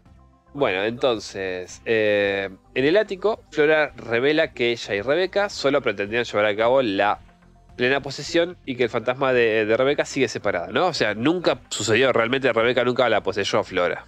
No. Porque Rebeca ya está repodrida también de Peter Quinn, ya sabe que es un forro de mierda y no quiere hacerlo. De muerta se dio cuenta que era un tóxico. Exactamente. Eh, bueno, acá Flora, junto con Rebeca, la terminan de, de sacar a, a, a Dani, ¿no? La desambordazan y se van. Rebeca lo primero que le dice es: váyanse, váyanse de Bly, escapen. Y cuando lo están haciendo, que van corriendo, Flora en un momento se para y, y grita a Miles, lo empieza a llamar a Miles. Dani le dice que no, que se deje joder, que se sigan corriendo y cuando se da la vuelta aparece una figura toda de blanco con el pelo sobre la cara que le agarra el cuello a Dani y la va estrangulando, subiendo eh, por las escaleras, perdón, le agarra el cuello y empieza a entrar en la mansión de Bly y le empieza a hacer el recorrido del tour que no le hicieron durante el día. se lo hace este fantasma. Exacto. Y así termina, o así concluye, el séptimo capítulo. Que bueno, la persona que obviamente la ataca es la Dama del Lago. Esta entidad que se encarga de embandurnar la, la mansión de barro. Sí, sí. y Que acá también Flanagan en este capítulo, que va a ser finalmente el octavo, se llama La leyenda de ciertas ropas antiguas. Que así se llama justamente un relato de Henry James. Donde se nos narra esta fantástica historia sobre una maldición. Sí, Un hecho que ocurrió en Bly muchos años atrás y desencadena esta maldición. claro. De los dueños originales de Bly. Exactamente. Eh, pero bueno, decíamos, hace siglos, el dueño de Bly, Willoughby, se, mera- se muere y deja huérfano, eh, huérfanas a sus dos hijas. Una se llamaba Viola y la otra Perdita. Viola se casa con un primo lejano, ¿no? un tal Una Arthur. prima lejana. Qué fuerte te pusiste. Un tal Arthur. un tal Yo Arthur. no sé qué comiste. Un tal Arthur Lloyd. Que para disgusto de Perdita. Eh, también siente algo por Lloyd. O sea, ambas hermanas sentían algo, ¿no? Por este primo. Sí. Después de dar a luz, Básicamente se reproduce el- la historia de Dominic y Henry con, eh, con Charlotte. Solo que bueno, supuestamente no se engañaban en- No. entre ellos hasta determinado momento, pero está esto, ¿no? De que los Pero dos... es básicamente este triángulo amoroso. Exacto, y un interés de, por- de las tres personas, cada una con su motivo, ¿no? Sí, su leitmotiv. Exacto. Después de dar a luz a su hija Isabel, Eh, Viola, justamente, De Perón. se enferma de una enfermedad pulmonar. Tuberculosis. Una tuberculosis que la pobre la, la va eh, matando de a poco. Consumiendo, sí. Sí. Durante la visita de un sacerdote, Viola rechaza la extrema unción. Sí. porque ya estaba en las. ¿Cuánto? Cinco años de enfermedad más o menos, ya estaba. No, no me voy a morir. Y, Y- ella porfiada, resistente. O sea, todo el tiempo nos muestra esta- este personaje Viola que justamente decíamos es Erin en Misa de Medianoche. Exactamente. excelsamente interpretada por Una actriz. hija de remil puta. Claro, cómo acá se convierte en una hija de puta malvada. Pero más que malvada, a mí me transmitía esto de que era una mujer sumamente fuerte por su época, Sí, ¿no? sí, sí. Con estas creencias firmes, porque para la época tener ese pensamiento y ese espíritu había que tener Sí. los ovarios así para a animarse a tanto. Algo que nos está explicando Van en su resumen es que cuando muere el padre y quedan las dos, digamos, hijas solas y las herederas, Sí, no podían heredar en per se. Resumiendo, no tanto, no, no lo dije, pero sí. Tenían que casarse con alguien y obviamente empezaron todos los buitres Exacto, sí. a- a- con el galanteo de querer ahí, Revolotear. claro, justamente casarse con alguna de las dos y convertirse en los dueños de Bly, y esto también con todas sus posesiones, Exacto. lo que idea Perdita y Viola es justamente, mira, nos vamos a casar con un primo lejano. O sea, es nuestra familia, Un win-win. va a ser todo endogámico, van a nacer los chicos tarados.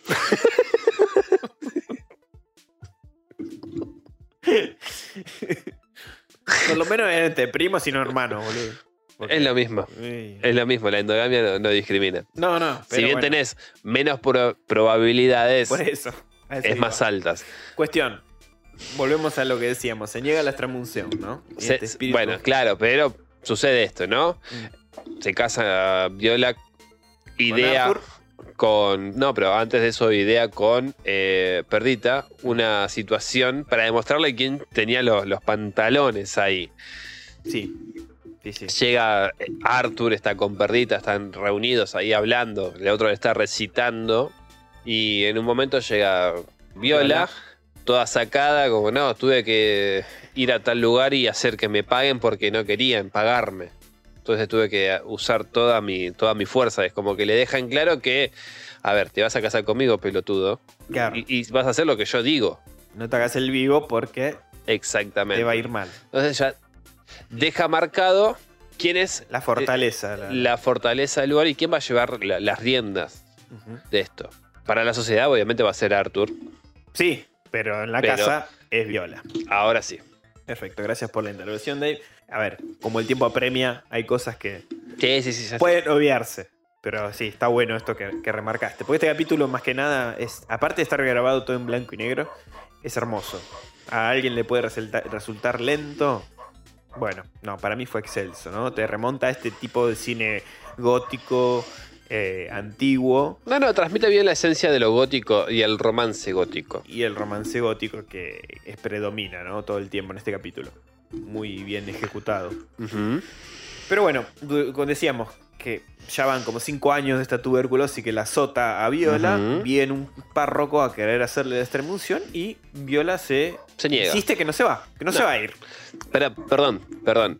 Nos faltó agregar que el fantasma del médico antiguo que nosotros vamos a ver Ah, sí. está presente. O sea, se presenta ante Viola y la examina. Y ahí determina que tiene tuberculosis. Exacto, sí, sí. Vemos, ya empezamos a ver algunos de los fantasmas. que- Ciertos fantasmas que aparecen en la mansión ya Eh, tuvieron su interacción anteriormente. Después Entonces, vamos a ver por qué. nos da una idea de hace cuánto que están habitando Bly. Exactamente. Entonces, debido a esto, Viola está cada vez, y que empeora encima, eh, está cada vez más amargada y enojada, ¿no? Con todo. Sí, más resentida. Sí. Y a medida que su enfermedad empeora, se va aislando de, de la familia, ¿no? Sí. Aparte de que no pueden tener mucho contacto, No, no porque la tuberculosis es sumamente contagiosa. por eso. Saliendo frecuentemente de su dormitorio para buscar tener una relación con su hija, que también, ¿no? Debido a, a esta tuberculosis fuerte que tiene, prácticamente no la crió ella, sino Arthur y la hermana. Y perdita. Y Perdita. Perdita ya no puede tolerar este empeoramiento que tiene, ¿no? De, de la Sí. enfermedad de su hermana. Y entonces decide asfixiarla.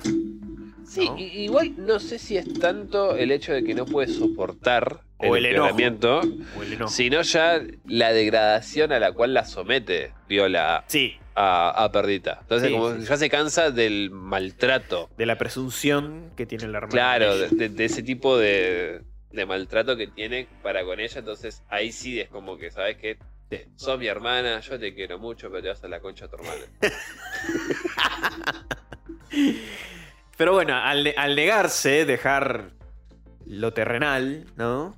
Prácticamente, o sea, de dejar nuestro plano después de la muerte, el espíritu de Viola Termina anclado, básicamente. termina anclado en un cofre esta vez, ¿no? De la mansión. Porque, ¿qué pasa? Ella le pide a Arthur como última voluntad, ¿no? Claro, Antes sabiéndose de- próxima a su muerte. Exacto, le dice que le conserve todas las pertenencias de ella, los vestidos, las sedas, eh, todo este, esto material que tanto lo ataba al mundo Terrenal. terrenal, guardarlo en un baúl, ¿no? Y que lo cuidara y que lo conservara con aromas hasta que se lo pudiese entregar a su hija Isabel. Claro. Eh, a, a a la edad determinada, que esas Claro. pertenencias queden a su hija. Bueno, el tema es que las finanzas de Arturo, después de que se case con Perdita y que se muriera Viola, etcétera, etcétera, empiezan a, Al parecer a derrapar, ¿no? no- no era muy bueno con el tema finanzas. Parece que Viola era la que Y- manejaba mejor el barco, evidentemente. Disminuyen todos los ingresos y arriesga perder la casa. Claro, no, y a- aparte de eso, digamos que se empiezan a, a tener que recortar gastos. Y entonces la señora que ayudaba en casa ya no puede estar en blanco, Claro. ni en negro tampoco. Entonces van a prescindir de sus servicios. de esos servicios. Cuestión es que Perdita le empieza a decir: Abramos el cofre de mi hermana, está Claro. lleno de cosas valiosas. De ahí vamos a sacar una- una- un buen dinero para poder Claro. persistir, ¿no? Que en realidad, más que nada, eso es una artimaña porque lo que ella quería eran Era los es- vestidos. Exacto, sí. A ella le, le interesaban los vestidos. Le chupaba huevo usar esos vestidos en la calle.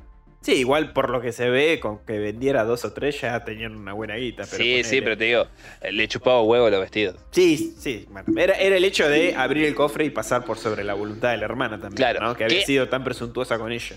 A- acá vemos también que Viola tampoco es que, digamos, era la madre fatal. ¿Qué pasa? Pertita abre el cofre. Porque nosotros cuando vemos a, a Viola muerta, la vemos como que está encerrada, ¿no? Que Sí. está en su cuarto de, de- de- Está en este mismo rincón feliz. En este mismo rincón, claro, en este mismo cuarto de ella, donde ella agonizó, pero no puede salir, las ventanas están tapiadas. tapiadas, y cada vez que se mira en el espejo se ve cada vez más putrefacta. Exacto, se ve co- con su cuerpo que se va corrompiendo. Bien, entonces, al abrir el cofre, el espíritu de Viola sale de uno de los vestidos, lo sale en los brazos y la termina asfixiando, descogotando la. La hace mierda, la, la, la mata al hermana. instante, ¿no? Y la mata perdita. Al encontrar el cadáver, Arturo Sí. teme que el cofre esté maldito. O sea, Sí. le- lo primero que dice, este cofre, ya está, me quiero deshacer de él. Y lo tira en el lago, ¿no? De la propiedad antes de irse con Isabel de la, de la casa. Claro, Porque- venden la casa. Exacto. No quiere saber más nada, ¿no? Bueno, Viola se convierte en la dama del lago, Exactamente. porque a partir de este hecho ya vemos incluso como en ese cuarto que se ve ya está bajo el agua. Sí, Perdita habita en esa habitación donde murió, en ese ático. Exacto. De hecho, en uno de los capítulos, creo que en el segundo, la vemos arrastrándose sin rostro atrás de Flora cuando están Sí. juntos a las escondidas. Ahí ya tiene su primera aparición. Pero no escapa nunca. O sea, no es, no es un fantasma, digamos, eh, violento o problemático. Se la pasa arrastrándose por todo el sótano, pobre. Sí. Para el altillo. Sí. No tiene. Pobre, no tiene ni rostro ni nada. Está ahí. Pero bueno, Viola se convierte en la dama del lago, como decíamos, y a lo largo de los siglos su memoria se va desvaneciendo y así Claro. el rostro de ella también, ¿no? A ver, después la casa de Bly terminó siendo como una casa de acogida para enfermos. Varias cosas fue. Y acá vemos cómo descogota el médico. Exactamente. Entonces lo que sucede es que todas las noches... eh, Todas las noches. Todas las noches. una por una. Viola se levantaba de, de su tumba o de, de su Del lago. sepulcro, de- del lago, y hacía el recorrido hasta llegar a la habitación donde dormía la hija. Que ella iba a buscar a Isabel. Simplemente eso, pero al encontrarse con que no estaba ella y estaba siendo ocupada por otra persona, la mataba, agarrándolas del cuello como vemos que él agarra a Dani. Exacto. Mata O- al- O en su momento como mató también a a Queen. a, Peter Quinn. Básicamente, no- vos te- si te cruzabas con ella en el camino hasta, su- Sí. hasta los aposentos de la hija, Te iba a matar. te hacía la fatality. Sí. Ahí ya está, no había esperanza alguna. No, no importaba si estabas en la cama o no. Te cruzabas y la tipa te descogota. Ahí tenemos entonces al médico. al médico. Después vemos otro flashback al niño. Después vemos que llam- a un- llaman a un exorcista. Y el ex- exorcista, o sea, no se la espera, termina también hecho concha. Después está el nene durmiendo en la cama. Y aparece esta dama del lago y lo hace pelota, pobrecito. Igual se lo lleva en brazos. Sí, lo ahoga. Lo ahoga. Ponele que no. Bueno, es igual de tremenda la muerte. No sufrió, pero- ibas a decir. No, Sufrió. no, no. Iba a decir que no es la misma manera violenta de Abrupta. Abrupta. Sí, no Lo sé. asesina, pero bueno. Lo asesina. O sea, básicamente sé que pensando como ya no tiene cara o ya está perdi- perdiendo su cara, rostro, sí. está perdi- se le está difuminando todo, no reconoce si es el hijo o no. Entonces la agarra o lo agarra el nene este, se lo lleva al lago para poder encontrar a su o poder morir en paz con su criatura. Exactamente. Y llegamos ya al último capítulo. La bestia en la jungla se llama el noveno capítulo. The Beast on the Jungle. The Piston de Jungle, que también es el título de un relato de Henry James. Mira. Sí, sí, sí, es un relato que inspira el trágico final que va a tener Blind Manor, sobre todo con Danny, ¿no? Que ahora lo vas a narrar vos. Dale. Dice, mientras Viola arrastra a Dani por la garganta, es interceptada por Flora. El fantasma de Viola, cuyo único propósito es buscar a su hija, como bien decíamos recién, lleva a Flora al lago para ahogarla. Porque cuando la escucha Flora y la ve, tiene como cierto parecido a la hija. ¿No? Como que esa dice, ok, la dejo, te agarro a vos y se la lleva en brazos. Dani salva a Flora dejando que el fantasma de Viola habite en su cuerpo. Igual me gustaría agregar que en cierto momento Rebeca se acerca con Flora y le dice, no tengas miedo, yo te voy a ayudar a que no te duela. Déjame entrar y hacen este Intercambio. tú, yo, nosotras y la que está ahí en brazos de, de Viola es Rebeca y no Flora. Flora está en su lugar feliz y vemos que está hablando con la madre y como le dice, tengo miedo, ¿viste? Como, no, no quiero estar acá, mamá. Y ahí Dani hace también lo mismo. Le dice, nosotras, Sí, las palabras nacen solas. sí, sin saber por qué, Viola se detiene, suelta a Flora y se le mete a Dani adentro. Y básicamente ahí digamos que se terminaría con todos los fantasmas de Bly. Porque a partir de ese momento, Se Todos- liberan. los que vivían ahí desaparecen. Ahora, los que nos faltó agregar eh, o comentar es las motivaciones que tenía Peter Quinn. E- Eso lo explican más que nada en el octavo capítulo, que es Peter Quinn cuando muere y empieza a manejar este tema de En el séptimo. lugar en el séptimo capítulo, empieza a manejar este, esta cosa del lugar feliz. Su lugar feliz, por llamarlo de alguna forma, con muchas comillas, muchísimas, es un momento en el que aparece la madre a chantajearlo. Se presenta ante él en su, en su casa y le va a pedir plata. ¿No? Le dice, bueno, mira, vos estás trabajando para esta gente de mucho dinero, no me vas a decir que no tenés plata vos. Hermosa madre tenía Peter. El tipo trata de explicarle que no, o sea que no, no, no- si bien trabaja para ellos, no tiene plata para darles. Y la madre lo vuelve a chantajear con, bueno, querés que no quiero ir a, a ver a tu papá. Y ahí, bueno, después de que se da esta situación dos o tres veces, Peter le dice, ¿por qué dejás que papá me haga eso? Tenía quien salir, Peter, ¿no? Podemos deducir que Peter Quinn era violado por el padre, la madre sabía de esto. Sí. O abusado físicamente, no sabemos. Pero Me suena más que era abuso. entender, sí, abuso. De Era, ahí- era abuso sexual. De ahí tanta tanto resentimiento, ¿no? También. Ahí es un poquito como que empaticé con él. Me dio un poco de. Para mí va, por ese lado porque la madre le dice, o, o, perdón, Peter le dice que podría haberle conseguido a otros chicos también. O sea, es como que... Sí, sí. Sí, es muy probable que era pedófilo él. Y la madre, bueno, se servía de esta experiencia totalmente cruel del hijo para chantajearle y sacarle plata. Emocionalmente. Una hija de remil puta. Por eso te digo, pobre tenía quien salir también. Ojo, que tampoco es la madre, sino es el recuerdo que él tiene. Sí, hay que ver. Por tanto, Igualmente, sí. Si bien los flashbacks estos son refugios, mm, yo Sí, no, no. creo que esté tan alterado. No, no, por eso tienen la esencia, pero para a ver que la madre sabía de todo esto es lógico Mm, porque Peter lo dice, o sea, me escuchabas gritar y Por sin eso. embargo te chupaba huevos. O Por sea, eso, por eso. si bien es una representación de la madre, está, digamos que bastante bien llevada. ¿no? Y, y la esencia es esa, es, es la madre y es lo que él nunca le creo que le re- llegó a recriminar. Me parece que va por ahí. Capaz Pero que bueno. en este momento de revivir podía haber Claro. dicho lo que tenía que haber dicho en vida, quizás. No es Pero un bueno. momento feliz, pero una redención. Volviendo, todos los fantasmas desaparecen, todos dejan de existir, y el aire, incluso en Bly, Mm, cambia. como que cambia. Menos pesado. menos pesado, menos opresivo, todo vuelve a ser mejor. Henry también tiene su enfrentamiento con la Dama del Lago, que lo hace concha, Casi, pero no- casi la queda. casi la queda, queda entre la vida y la muerte. Y Hannah se presenta ante él y le. ante, perdón, ante Owen. Owen, y le dice, anda y sálvalo. Revelándole ya también que es un fantasma, ¿no? O sea que Claro, ya está. anda y ayúdalo que él todavía tiene pos- posibilidades de vivir. Henry despierta, qué sé yo. Sí, ahí se toma la decisión de que Henry se va a ir a Estados Unidos con los chicos. Sí. Se Sí, va a Hen- ocupar finalmente de ellos. Sí, dice Henry regresa a Bly Manor para criar a los en Estados Unidos a los niños como si fueran suyos. Mientras Owen y Jamie encuentran el cuerpo de Hannah en el pozo. Danny y Jamie se van a Estados Unidos para empezar una nueva vida juntos y finalmente se comprometen. Después de cinco años, Danny empieza a ver el reflejo de Viola y le preocupa que su aparición pueda dañar a Jamie.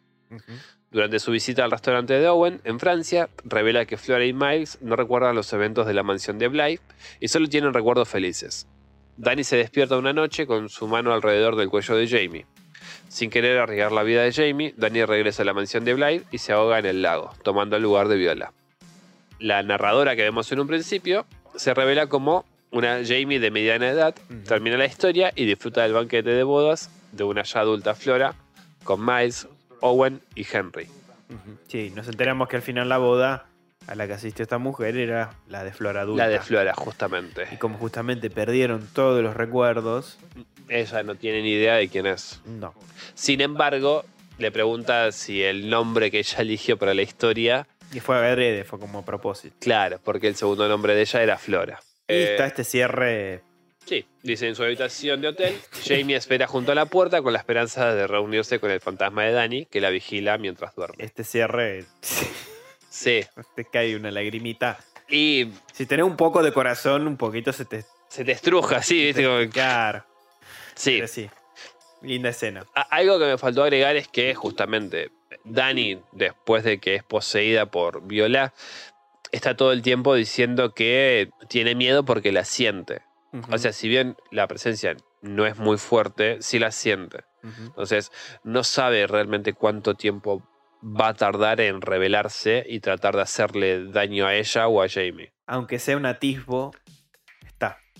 Exactamente. Por eso toma después de esa noche de que la ve con la mano en el cuello a la otra de matarse. Claro.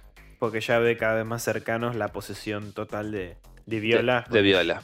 Que Viola, si bien dejó los vestidos para que lo usara la hija, su idea primordial era poseerla. Por eso yo decía que realmente no era una madraza, sino que quería vivir a través de. Eh, Sí, o vivir con, no sé. No, Es- yo veo más vivir. Vos decís que va más para ese lado malvado. Sí, O, o egoísta, digamos. sí. Puede ser. Ta- Yo lo veo totalmente así.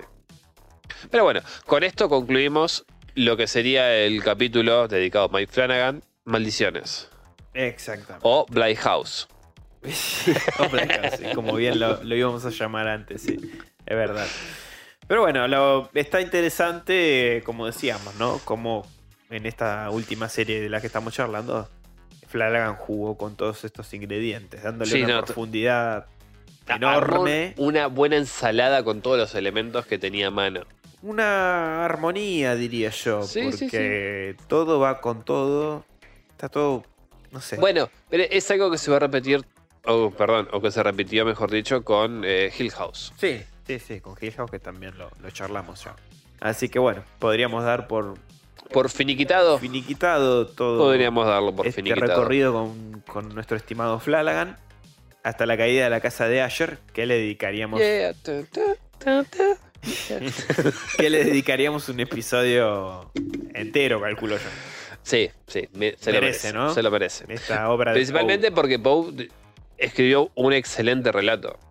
Lo bastante cercano a, lo- a- a un vampiro que hizo Poe. Poe. Sí, así que vamos a, a ver qué nos presenta Flanagan en esta última serie que va a ser para Netflix. Y bueno, ya, ya cuando salga, creo que va a ser ahí inminente, ¿no? Verla y grabar, supongo. E- Exactamente.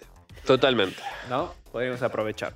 Bueno, hasta ese entonces no hablaremos más de Flanagan por el momento. Por el momento, no lo sabemos. Por el No momento. sabemos. Así que bueno, eh, ya saben, nos pueden seguir por nuestras redes si quieren, en el Bazar de los Tormentos. En Instagram, en Twitter, en Facebook, en TikTok también estamos ahí perdidos. Si nos quieren seguir, bárbaro, ahí estamos. Sobre todo en Instagram, que es lo que más estamos presentes. Si nos quieren donar al cafecito, También, pronto lo, lo vamos, vamos a poner los links, también son bienvenidos. todo tipo de contribuciones bienvenidas. quieren agradecer los, los episodios podcast o los audios relatos, también. Todo, to- todo es bienvenido. Se agradece para seguir mejorando la calidad de este podcast. Exactamente. Bueno, sin más, yo soy Deb Dagon, acompañado de Van Helsing. Y, Y- hasta la próxima, gente. Un Que tenebroso abrazo. Una semana atormentada. Bye, bye.